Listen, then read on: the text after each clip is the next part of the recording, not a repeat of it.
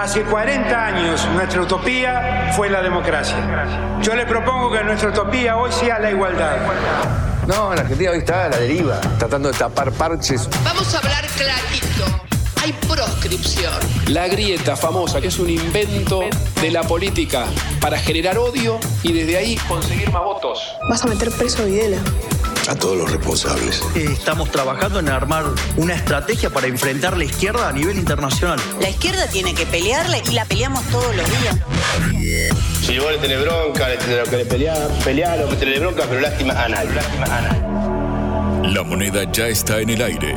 Empieza cara o seca en FM Concepto.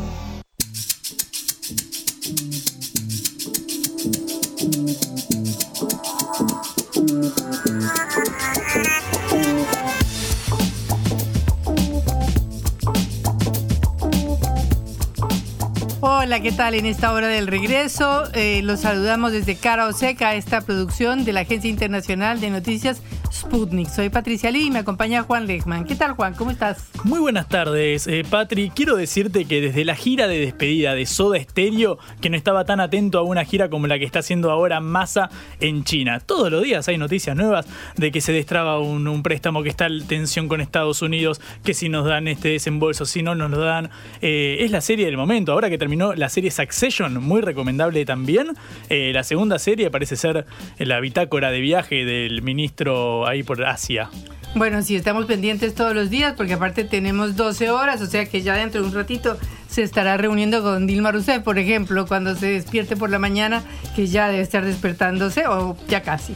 Sí, Así que... 5 de la mañana madrugador. Eh, más allá que, por sí. supuesto, sabemos que escucha cara o seca ahora a la mañana de China, por claro, supuesto. seguro. Como corresponde. Bueno, hablaremos de eso, obviamente, porque tenemos que actualizar la noticia política, económica, internacional del momento, que es el viaje de Sergio Massa, el ministro de Economía, a China con toda su comitiva, incluyendo a Máximo Kirchner, que es la sucesión de apellidos Kirchner que visita China y eso los tiene también muy contentos. Máximo Kirchner que se jactaba de no salir del país hasta hace bastante tiempo. No sé si cuántas veces salió del país Máximo Kirchner. Se jactaba de eso, de recorrer la Argentina, que también es muy justificable. Claro está, estuve en el sur este año, es hermoso. Hay que, hay que recorrer la Argentina, Patri, ¿te das cuenta? Exactamente. Sobre todo la Patagonia. Sí, sí. Eh, también estaremos hablando, claro, ¿por qué es tan importante el viaje a China? Bueno, porque necesitamos nuevos fondos, que se extienda el famoso swap, este intercambio de divisas. ¿Por qué? Bueno, porque venimos en una situación muy frágil, entre otras cosas por la sequía que hubo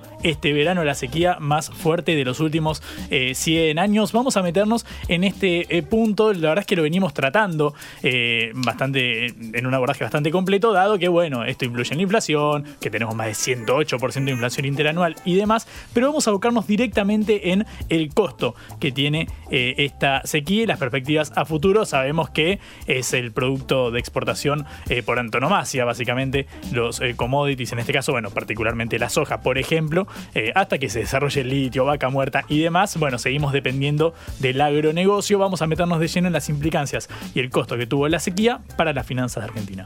Y después hablaremos de un fenómeno terrible que es la inflación en Europa, la inflación de los alimentos, la inflación de los precios de las pastas en Italia, que están provocando un problema terrible, del queso en Alemania, del pan en el Reino Unido. Y sigue y sigue y sigue, y es un tema que preocupa muchísimo al viejo continente. ¿Dónde firmo eh, para tener la inflación de Europa? Vos dame la inflación de Europa y yo te firmo donde sea. Pero 20% de inflación en alimentos es una barbaridad si lo mides en libras esterlinas o en euros. Mira, nosotros tenemos eh, 10.8, creo que tuvimos, eh, no, no, me acuerdo si 9, 7 en, en, alimentos el último, el último mes. Si eso es terrible, ya me quedo sin calificativos. Aquí eh, vamos a hablar justamente a raíz de la inflación de uno de los problemas, sobre todo en las grandes ciudades, que venimos hablando, sobre todo que impacta más que nada en la población joven, que es el tema de los alquileres. Eh, ahora se cumplirán, eh, ahora el mes que viene, tres años de la sanción de la ley de alquileres, mejor dicho, de la, de la, implementación de la ley de alquileres, que había sido un proyecto de un diputado de, Macri del 2019. Bueno, y ahora, ¿qué pasa? Claro, se renuevan, eh, se renegocian los primeros contratos que, claro, cumplen tres años, entonces según la ley que está estipulado para que los contratos duren tres años, es momento de pautar nuevamente. ¿De cuánto va a ser el incremento? ¿Qué pasa con las expensas que también están creciendo carísimo? Eh, sobre todo acá en la ciudad de Buenos Aires, de donde estamos eh, hablando. Bueno, vamos a hablar de eso también porque es una problemática bastante compleja el tema habitacional. Empezamos nuestro programa.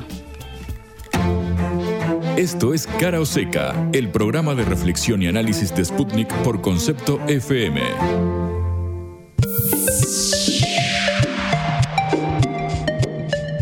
Ya casi debe estar amaneciendo en China y Sergio Massa se prepara para desayunar con Dilma Rousseff, la presidenta del Banco de los BRICS, para ver si nos puede traer más y mejores noticias a la Argentina en materia económica.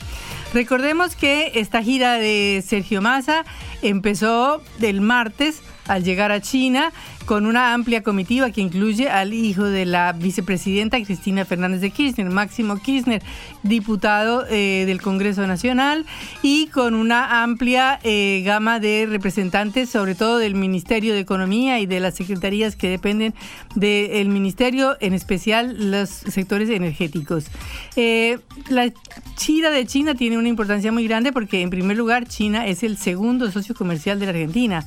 Eh, y segundo, hay una serie de preocupaciones que ya hemos indicado en este programa, que son las que están apurando al gobierno a buscar negociaciones, como por ejemplo el caso de las reservas, el caso del swap con China, que es este eh, tipo de préstamo que tiene Argentina ahí a disposición para utilizar para eh, poder cubrir los huecos que tiene dentro de las reservas y las inversiones tan necesarias que está esperando Argentina desde China.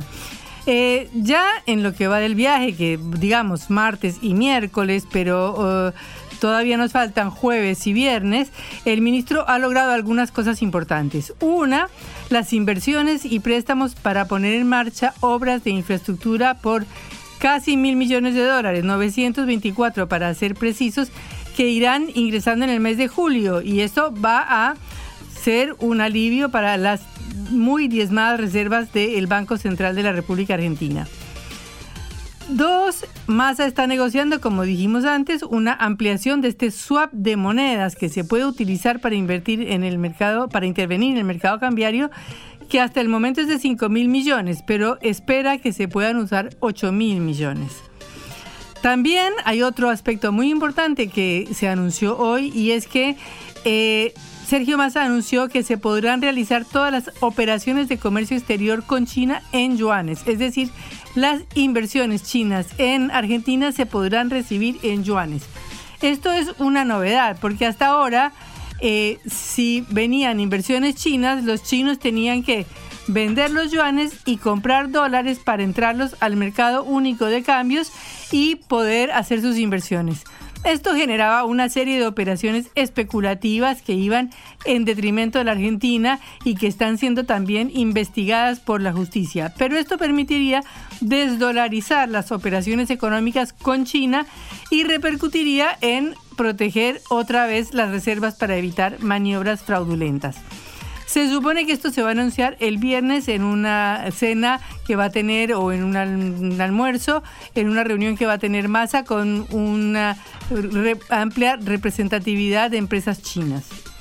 Y otra de las novedades que ha habido hasta ahora, recordemos que van dos días de visita, es eh, las reuniones que tuvieron los representantes argentinos en relación con las empresas eh, interesadas en el litio.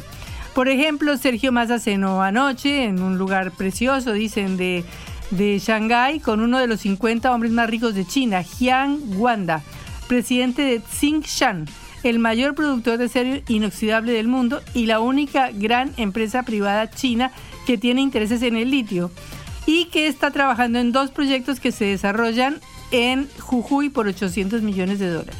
También se reunió con otra empresa que se llama Tibet Summit Resources, que prevé la construcción de otra planta de procesamiento de litio en Salta también por 1.700 millones de dólares y con Ganfeng Lithium, el primer productor de litio y derivados, que tiene cuatro proyectos en Argentina y prevé una inversión de 2.700 millones de dólares. Es decir, el litio sería una de las estrellas de las negociaciones con China. Además de eso se hablaba de, unos préstamos para financiar la parte que queda del gasoducto de Néstor Kirchner, pero aparentemente esto no va a ser tan así porque va a haber una licitación para esa parte del gasoducto, pero en todo caso los chinos están pensando en algunas posibilidades de hacer algunas inversiones privadas para el transporte y el gas de la reserva de vaca muerta en la provincia de Neuquén. Y como decía antes, eh, estamos esperando qué pasa con la reunión que dentro de muy poquitas horas, es decir, en la mañana China, sostendrá el eh, ministro Sergio Massa con la eh, Dilma Rousseff, que es la presidenta del Banco de los BRICS en este momento. Eh, hay un problema porque mm, Argentina está buscando una negociación con Brasil para ver si logra mm, procesar esto del pago de las exportaciones e importaciones en reales y en pesos, pero eso está trabado porque el Banco Central de Brasil está comandado por un eh, dirigente de Bolsonaro que se resiste a utilizar las reservas locales para auxiliar a la Argentina. De manera que están buscando a ver cómo destraban este tema junto con el Banco del BRICS. Y por último, de los temas importantes, la licitación del 5G. Hubo una reunión con la empresa Huawei, que como todos sabemos es la que está interesada en extender eh, sus servicios de 5G en el mundo, a lo cual Estados Unidos presta una gran oposición. De manera que todos estos temas, litio, 5G, swap, eh, represas y fondo de inversiones de China para construcciones en Argentina o para eh, obras en Argentina, son los que están eh, centrando el eje de la visita de Massa y de su delegación a China. Pero obviamente que también la visita es una cuestión política, ¿no? Eh, por ejemplo, el hecho de que haya estado dentro de la comitiva Máximo Kirchner es muy importante porque le da una continuidad a los planes de largo plazo para lo que China ve, que ve que viene negociando con la familia Kirchner desde el año 2003 en adelante. Entonces, negoció con Néstor Kirchner, negoció con Cristina Kirchner y en este viaje aparece su hijo, que aunque sea diputado, es Máximo Kirchner y es como una continuación de la sucesión familiar. Y también tuvo mucha importancia la presencia de la presidenta de la Cámara de Diputados, Cecilia Moró, porque en China le dan mucho peso a las cuestiones institucionales. De manera que eh, consideran que la visita de los altos representantes políticos argentinos es una continuidad también de las fluidas relaciones que tiene eh, China con Argentina eh, desde hace mucho tiempo, pero especialmente desde el año 2003 en adelante con los gobiernos de Néstor y de Cristina Kirchner. Obviamente esto es una parte del panorama porque apenas vuelva el ministro Sergio Massa tiene que enfilar para el otro lado, tiene que ir a Estados Unidos a negociar con el FMI cómo se renegocia el acuerdo y cómo le entran dólares frescos a la Argentina para lograr las distintas etapas de la sucesión presidencial que nos espera porque tenemos unas primarias abiertas, simultáneas y obligatorias en agosto, tenemos unas elecciones de primer término en octubre y posiblemente una segunda vuelta en noviembre y por último la posesión del presidente en diciembre. De ahí a que todo eso suceda, son muchos meses en una situación muy crítica en la cual el país no tiene reservas internacionales y por lo tanto el viaje de Sergio Massa a China es muy importante, pero también es muy importante el viaje que se prepara para Estados Unidos. Blanco o negro, ¿sí o no? ¿A favor o en contra? Sputnik para la pelota para reflexionar.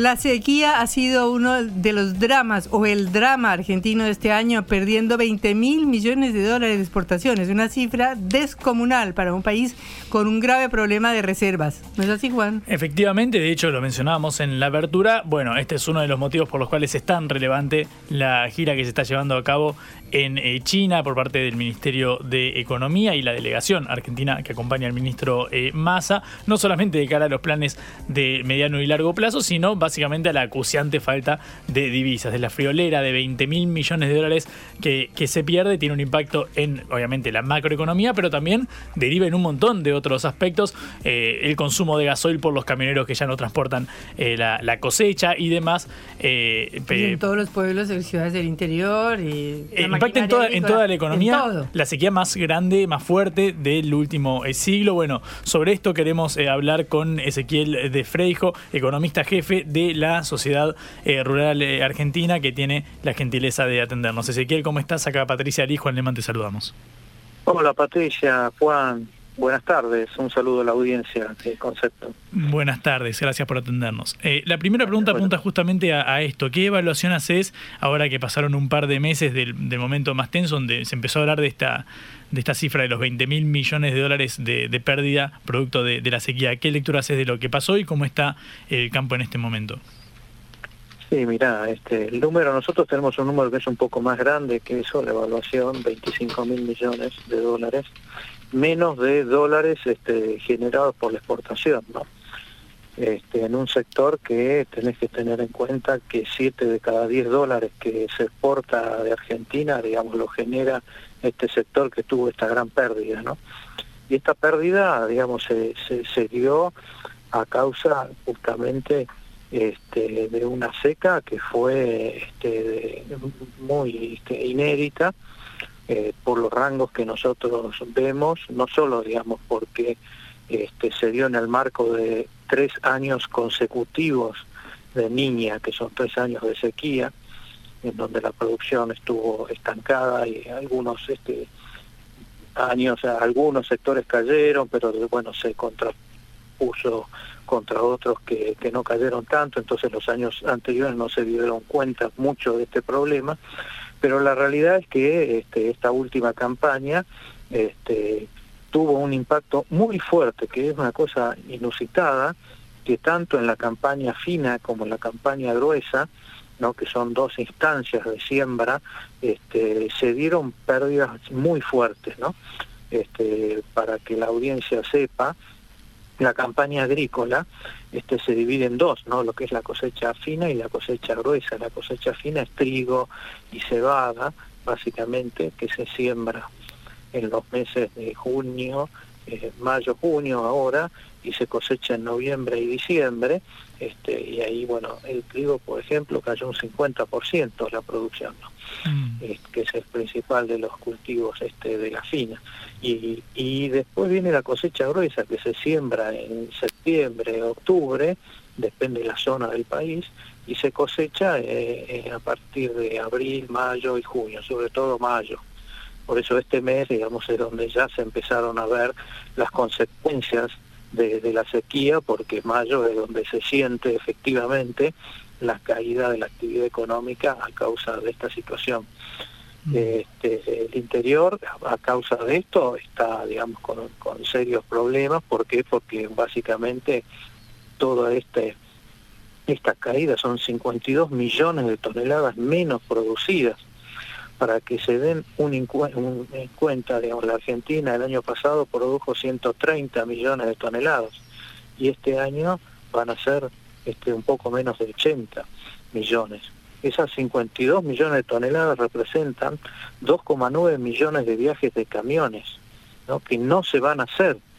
O sea, son este, actividades que directamente están este, perdidas en actividad económica este año atrás de esos 2,9 millones de viajes de camión, ¿no? que es lo que se usa para transportar los granos, eh, tenés este consumo de combustible, tenés consumo de neumáticos, tenés todos los sueldos de, de la gente que trabaja, ¿no?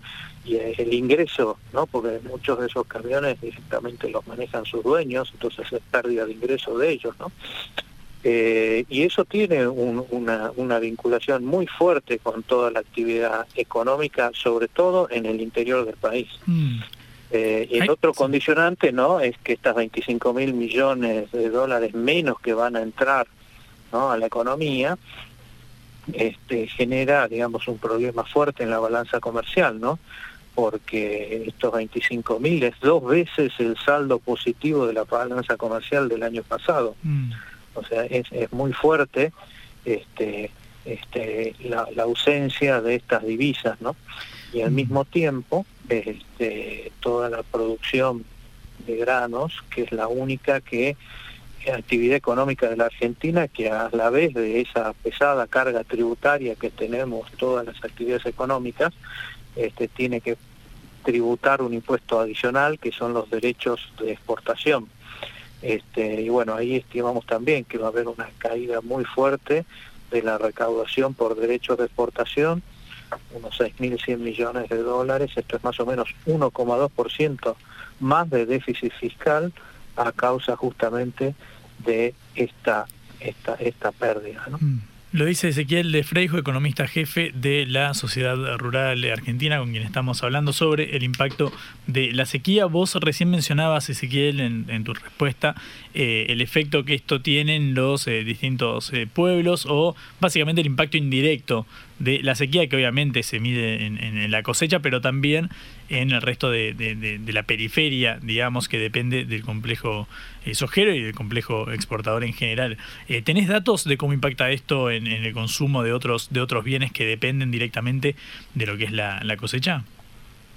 Mira, el efecto multiplicador este, que tiene este, el sector de la producción agrícola es, es muy grande por este, cómo esa misma actividad es el insumo principal del resto de las cadenas productivas argentinas, más más de, eh, efecto multiplicador es más del todo, o sea, por una por una que crece, digamos, en, lo primario, crece este, más de dos en los otros, en las otras actividades.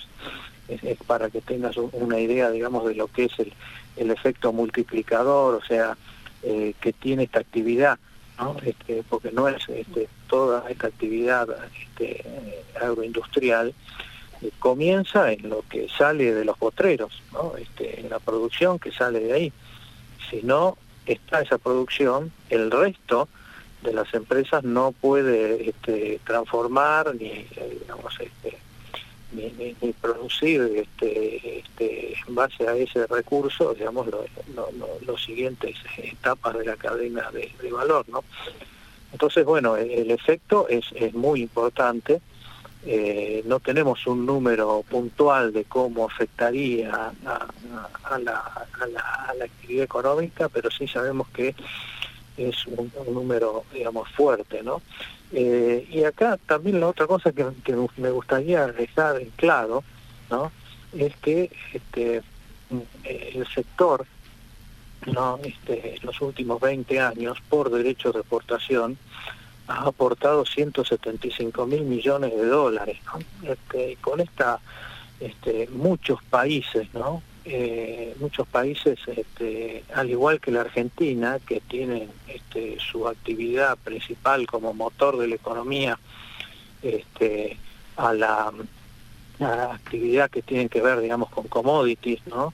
Este, han podido desarrollar sistemas de seguridad que le permite justamente capear situaciones como esta.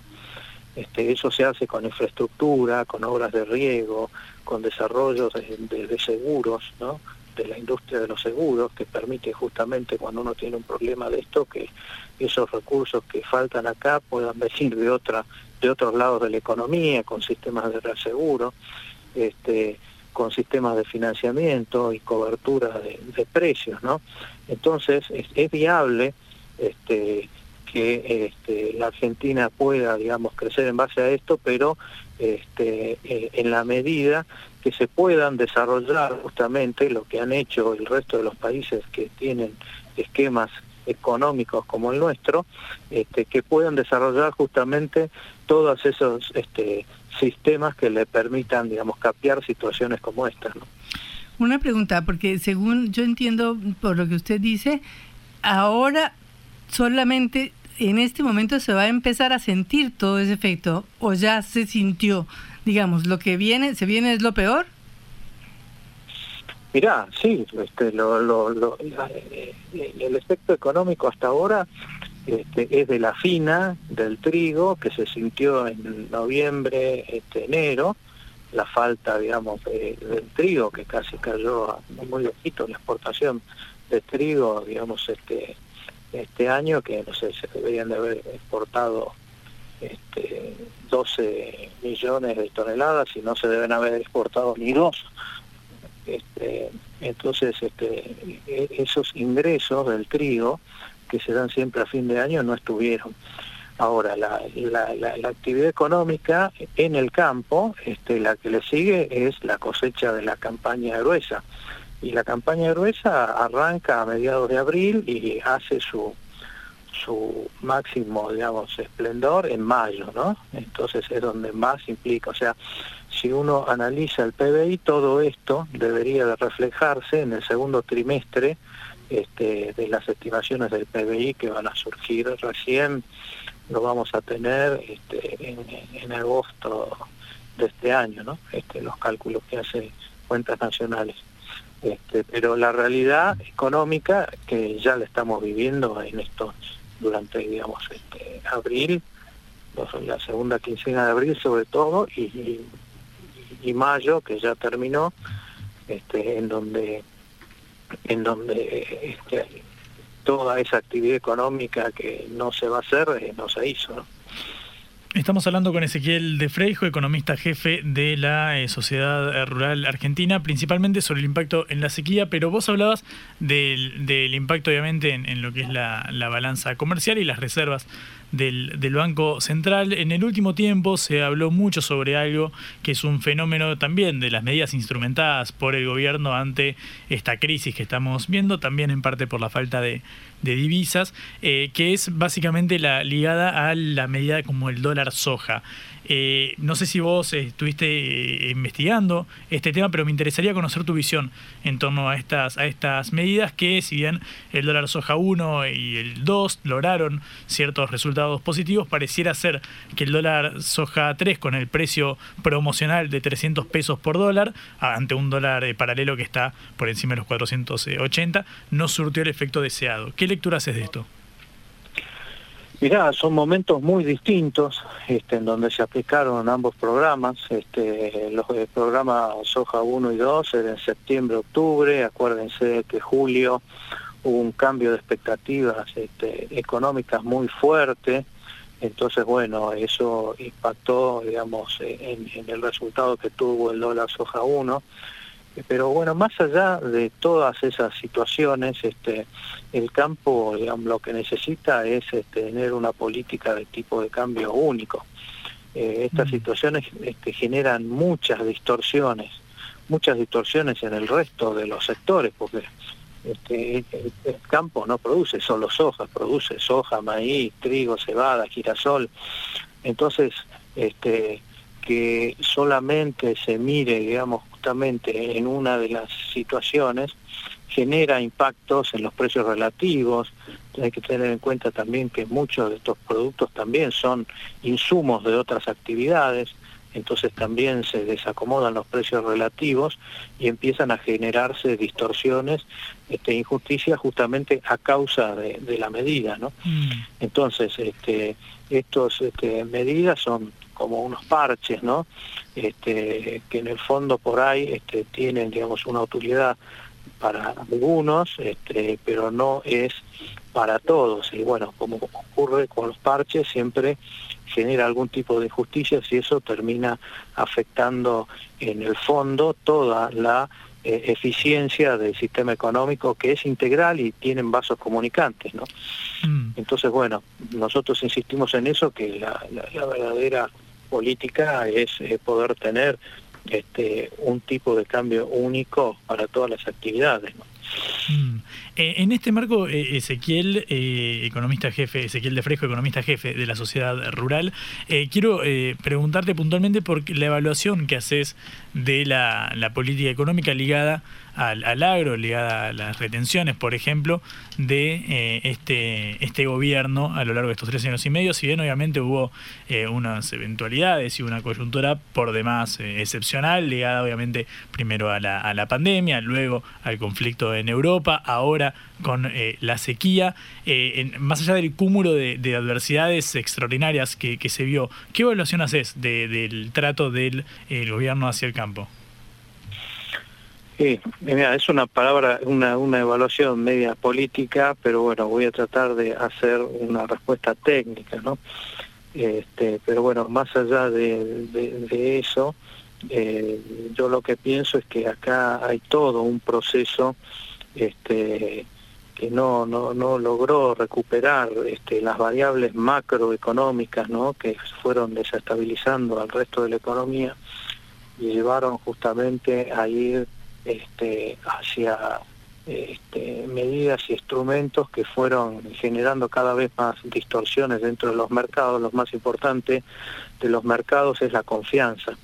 Y hoy lo que estamos viendo es que esa confianza se ha deteriorado mucho entre los distintos agentes económicos, los distintos eslabones de la cadena, a causa justamente de todas las distorsiones que han generado todas eh, estas medidas que eh, en el fondo no apuntan justamente a dar un marco general de estabilidad y de paridad, digamos, para todos los negocios y reglas de juego, este, y digamos, este, fueron evolucionando eh, en parches y particularidades que justamente eh,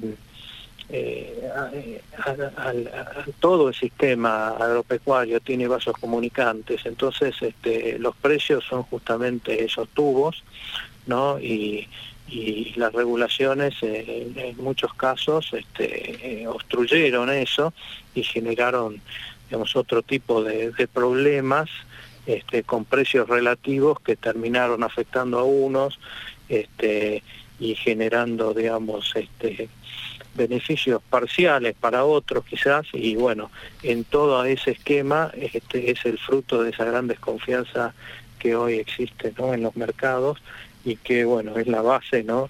Este, ayer este, eh, estaba leyendo un, un artículo de, de, este premio Nobel Phelps este, justamente no las expectativas no es la base de las posibilidades de crecimiento y la confianza, ¿no? Y todo eso está basado eh, justamente en eso, ¿no?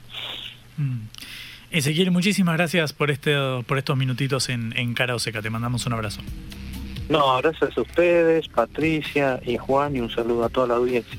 Gracias. Era Ezequiel de Freijo, economista jefe de la Sociedad Rural Argentina. Partimos del impacto de la sequía, luego fuimos al impacto indirecto de la sequía en el resto de las economías eh, regionales y terminamos con una evaluación sobre el dólar soja. El completito, el paquete que ofrecemos en torno a la situación en el campo, como siempre acá en Caroseca. Cara Seca. La vuelta al mundo en la vuelta a casa.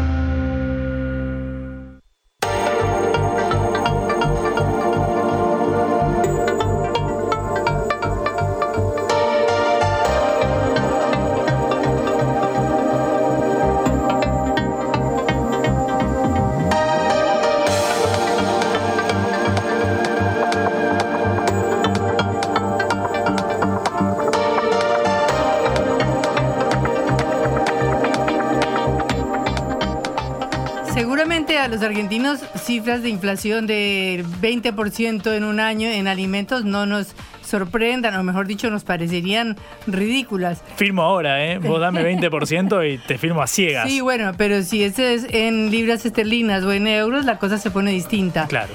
Por ejemplo, la tajada de pan blanco el prem en, el Reino Unido subió 28% en abril desde el año anterior. O sea, antes ahora vale 1,72 libras. Eh, dentro, en un año subió casi 30% el precio del pan. En Italia, el precio de los espaguetis y de otras pastas subió 17% desde el año anterior, cuando la inflación fue el 8%, es decir, duplicando los costos de inflación. Y en Alemania, el precio del queso está 40% más alto que hace un año y las papas 14% más. A nosotros, por supuesto, esto mirado desde acá nos parece muy, eh, diríamos, no, no gracioso, pero no nos parecería tan grave. Pero tengamos en cuenta que son países que eh, es como si nosotros tuviéramos esa inflación en dólares o en libras esterlinas. De manera que es terrible. Y eso en donde más grave se está sintiendo y está afectando en este momento es en el Reino Unido en donde eh, si bien la tasa de inflación se moderó un poquito el mes pasado, siguió siendo más alta de lo que esperaban. Y en el cuarto mes de 2023 la suba interanual del precio de los alimentos y bebidas fue del 19% en relación con una inflación del 8.7%, o sea, más que el doble que la cifra de inflación general. Esto es la segunda vez que pasa en 45 años, o sea, imagínense cómo está eh, la situación en el Reino Unido y cómo está la situación en Europa. Tenemos en línea a Ramiro Gamboa, politólogo argentino en Londres, para que nos cuente cómo se está viviendo esta situación. Hola Ramiro, un gusto saludarte eh, desde Cara Oseca, te saluda Patricia Lee. Hola Patricia, ¿cómo estás? Un gusto escucharte. Eh, agrego algunos datos que contabas. Como bien decís, el pan lactal sube un 28%, los fideos un 22%, la bolsa de azúcar 47%, el ketchup Heinz 30%, mientras que la empresa Kraft Heinz informa un crecimiento del 10% en el primer trimestre. Y por último, los tarros de café instantáneo que están 10 libras, que subieron alrededor de un 15%, cuando vas a algunos supermercados, se sustituye por envases vacíos para evitar robos. Es decir, el precio del café está tan alto que se los están robando del supermercado. El día me pasó que fui y lo vi. Y te agrego un dato más a lo que contaba. Como bien decís, la inflación en alimentos fue del 15,7 en abril, bajó al 15,4 en mayo, que sigue siendo, sigue estando en récords históricos de los últimos 45 años, pero los salarios en promedio crecen solo un 5,8%. Mientras que los salarios crecen únicamente un 5,8%, las ganancias de las empresas se maximizan. Tesco, el gran supermercado del Reino Unido, ganó en 2022-2023 un beneficio de 2.600 millones de libras, mil millones más que en 2018. Empresas abusando de sus márgenes de ganancia. Starbucks, 19,1 el trimestre pasado. El café para llevar subió un 11%. McDonald's obtiene mayores beneficios con precios más caros. Coca-Cola también tiene eh, tienen maximización de ganancias, mientras que los salarios crecen al 5%. Es una cosa terrible. Sí, yo estaba leyendo que hay un estudio que están haciendo para ver por qué suben los precios, si, si bien bajaron los precios del trigo después de un impacto inicial del conflicto en Ucrania, eh, debido a que se permitió la salida del trigo de Ucrania, y bajaron los precios de también de las naftas y de los combustibles, porque bajó el precio del petróleo. Pero a pesar de eso están discutiendo si hay una parte de esa inflación en alimentos y en otros productos derivada de las enormes ganancias que están sacando las empresas. Totalmente, lo llaman greedflation, eh, inflación provocada por avaricia. Greedflation. ¿Cómo puede ser que los precios, sí, greedflation, eh, ¿cómo puede ser que los precios al por mayor de la energía están por debajo de los niveles de antes de la guerra, como vos decías, Patricia? Los precios de la comida deberían estar bajando tras el desplome de los precios de las materias primas y de los productos al por mayor, pero sin embargo eh, la inflación sigue galopante y sigue muy alta. Y sigue más alta, si bien como, como decías, bajó eh, la inflación general, en abril fue del 6,2 y en marzo fue del 5,7, eh, bajó menos de lo que esperaban los inversores. Y por eso hubo turbulencias en los últimos días de mayo en la bolsa y, y el Estado y el Banco de Inglaterra tuvo que salir a intervenir. Y hace 12 ruedas consecutivas que el Banco de Inglaterra viene subiendo la tasa de interés, ahora está en el 4,5% y se está hablando, Bloomberg ayer publicó, que puede llegar a subirlo al 5,5%, cifras históricas que lo que hacen es encarecer el precio de las hipotecas, encarecer los préstamos, que la gente se pueda endeudar menos que se tienda más al ahorro, pero que puede condenar al país a una recesión. Jeremy Hunt, el ministro de Economía, hace dos días dijo en Sky News, le preguntaron, ¿usted va a seguir subiendo la tasa de interés eh, a costa de los trabajadores y de la inmensa mayoría de la gente que sufre ese aumento? Y él dijo, sí, la voy a seguir sufriendo todo lo que sea necesario. Qué barbaridad, pero vos como argentino, acostumbrado a las cifras de, o, pues, no sé hace cuánto tiempo que no estás acá, pero bueno, si escuchamos las cifras de 108% anual, eh, ¿cómo te afecta o cómo compararías la situación? Porque me imagino que allá los trabajadores, aunque sea un 20%, que para nosotros es ridículo, gracioso, debe ser terrible, ¿no?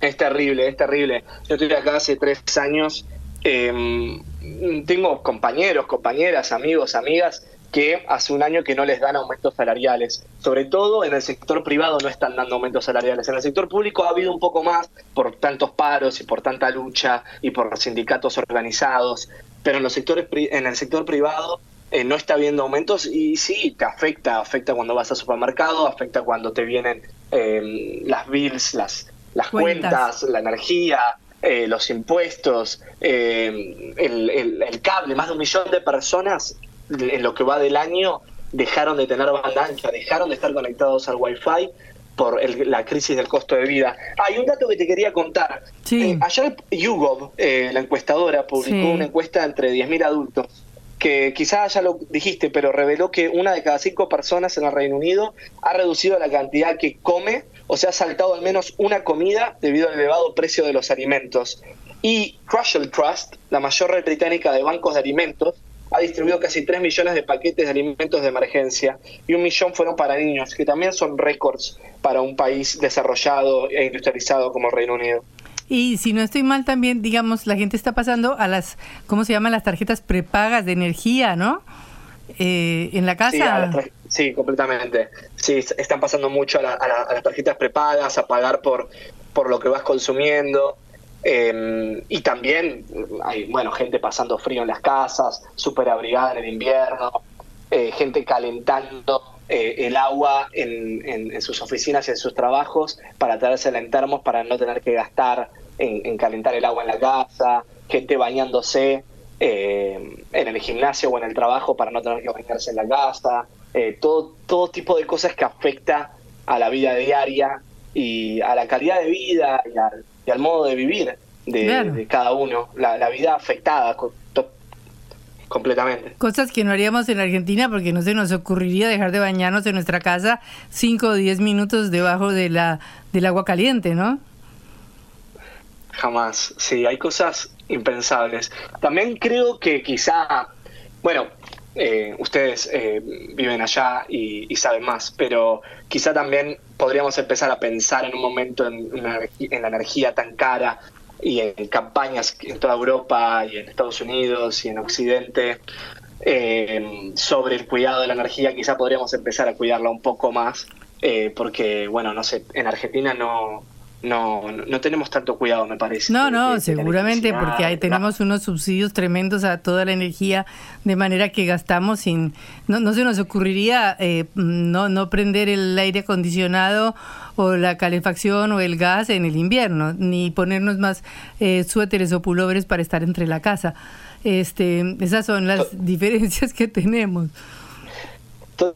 Totalmente, de hecho me acuerdo que cuando Macri eh, dijo algo así en el 2017-2018, a mí me resultó insultante eh, cuando hablaba de que preguntaba si estaba el aire acondicionado encendido, preguntaba, eh, obligaba a todos a, abrigarse. A mí, a mí me resultaba chocante, pensándolo en retrospectiva, más allá del macrismo, eh, creo que es importante el cuidado de la energía, más en un momento en donde hay escasez de dólares y en un momento en donde la energía está tan cara. Claro, pero volviendo al Reino Unido para no venirnos para sí, acá. Volvamos, sí, eh, estoy leyendo que Rishi Sunak eh, va a poner precios máximos o precios cuidados en los supermercados, como, como aquí en Argentina. Sí, pueden llegar a hacerlo. Eso se hizo en Croacia, se está haciendo en Italia, lo están analizando eh, tuvo Jeremy Hunt esta semana una reunión con supermercadistas. Obviamente los dueños de los supermercados no lo quieren hacer porque quieren seguir teniendo eh, las ganancias que están teniendo, pero es probable que lo tengan que hacer porque el precio de los alimentos está por las nubes y está mucho más alto eh, que, la capacidad, que el poder adquisitivo de, los trabajadores, de las trabajadoras, de la inmensa mayoría. Así que sí, es probable que pongan una especie de precios cuidados en el Reino Unido para controlar el precio de la comida. Eh, recordemos que Rishi Sunak eh, en diciembre, cuando hubo distintos problemas que tuvo, una de sus prometió cinco promesas y una de sus promesas era halve inflation, reducir la inflación, reducir la inflación y no lo está logrando, no está pudiendo cumplir con una de sus promesas centrales que dijo que quería que su gobierno fuera juzgado por eso, y las elecciones generales son pronto, probablemente sean en mayo del año que viene, se suelen hacer en mayo del año electoral, y, no está logrando mejorar en las encuestas, no está logrando cumplir con las promesas, y está en una disyuntiva, está en un, en un dilema, porque supongamos que logre finalmente reducir la inflación. Lo va a hacer a costa del crecimiento y es probable que condene al Reino Unido a una recesión. Entonces, o no lo van a votar por la alta inflación o no lo van a votar por la, eh, eh, recesión. Y, también del otro lado, en el Partido Laborista, tenés a un líder, Keir Starmer, que, que no asusta a las clases medias, a las familias, que no asusta en un sentido que no es extremista. Su ministra de Economía, Rachel Reeves, viajó hace poco a Estados Unidos, hizo toda una gira. El, gobierno de los business, el gobierno de los negocios. Eh, entonces, al tener un candidato competitivo que sigue ganando por 20 puntos por encima de los conservadores de todas las encuestas, creo que Rishi Sunak, que tiene liderazgo y que trajo algo de sensatez al gobierno después de la locura de Liz Truss y de su mini presupuesto que generó un caos económico terrible, hoy eh, se le está complicando un poco más el panorama. En febrero tuvo un éxito Rishi Sunak cuando logró el acuerdo de Windsor para que, que beneficie a Irlanda del Norte, para que Irlanda del Norte pudiera comerciar con el Reino Unido y con la Unión Europea con, con ambos beneficios. Eso benefició mucho al pueblo de Irlanda del Norte y en Irlanda del Norte está creciendo en las encuestas Rishi Sunak.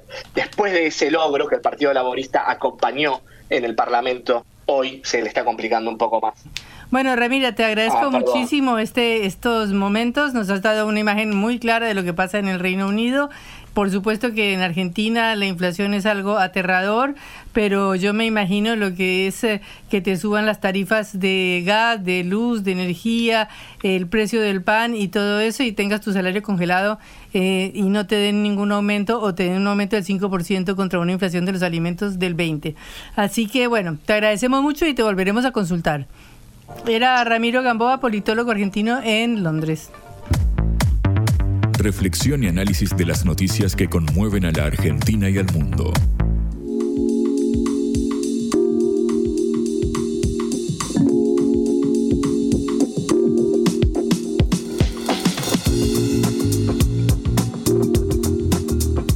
Siguiendo con temas inflacionarios y dramas, hablemos de los alquileres, Juan.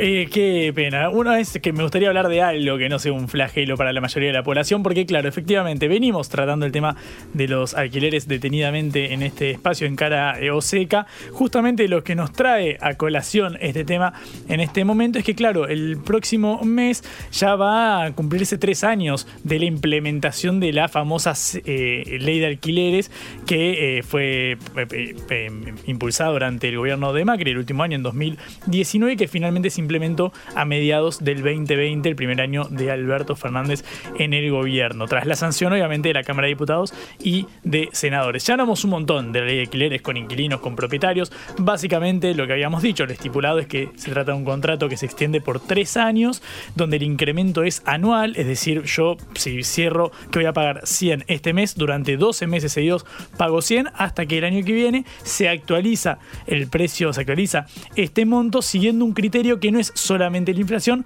sino que es la inflación y los ingresos, es decir, el índice de precios al consumidor y el RIPTE, que es básicamente la remuneración imponible a los trabajadores, por supuesto, trabajadores registrados. Lo que busca en teoría esto es que no sea simplemente el número que da la inflación, porque en caso de que los salarios queden muy retrasados, se tenga en cuenta cuánto evolucionaron los, los salarios.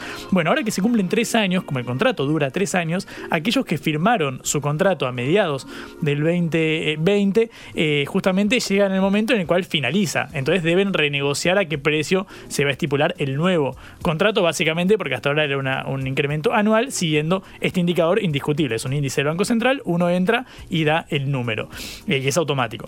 Eh, el problema es que como esta ley deja disconformes a muchos propietarios, está generándose un fenómeno grande que es que porque cada vez... el propietario tiene que aguantar un año eh, la inflación, se tiene que comer la inflación un año.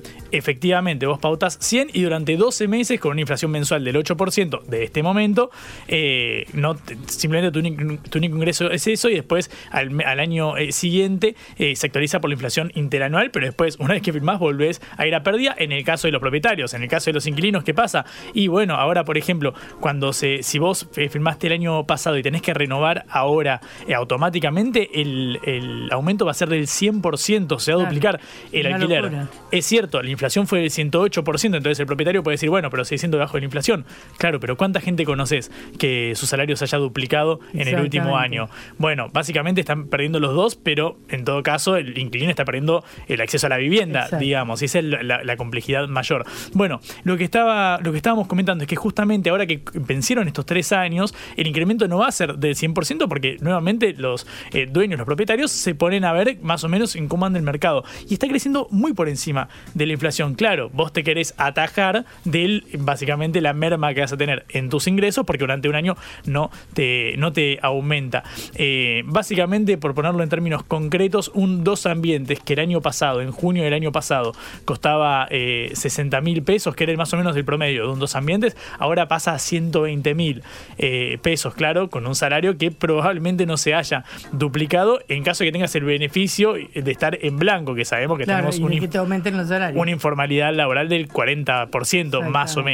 Bueno, en todo este marco de complejidad aparece un nuevo eh, factor en este, en este contexto que es el de las eh, expensas que también eh, están creciendo. O sea, los gastos comunes de los edificios. Claro, los gastos comunes de los edificios que se usan, por ejemplo, para pagarle el sueldo al encargado de ese edificio. Esto hay que aclarar que no depende de la ley de alquiler, sino que depende de básicamente cada unidad habitacional. Yo, por ejemplo, firmé mi contrato de alquiler personalmente en marzo, sé que hasta marzo del año que viene voy a pagar el mismo monto, por más que se reforme la ley y demás, porque básicamente los contratos son de acá en adelante, digamos, no, no son, no me sale la, palabra en este, en este momento, pero no importa, no, no, corren hacia atrás. Eh, retroactivos, muchas gracias. No son retroactivos, entonces yo tengo esa garantía. Claro, con las expensas no pasa lo mismo, me va aumentando eh, en el edificio. Bueno, hoy eh, a la mañana habló Álvaro Layupa, perdón, Albano Layupa, que es director ejecutivo de Consorcio Abierto, una organización que se dedica puntualmente a estudiar lo que sucede en los edificios, lo que sucede con los inquilinos o las personas que viven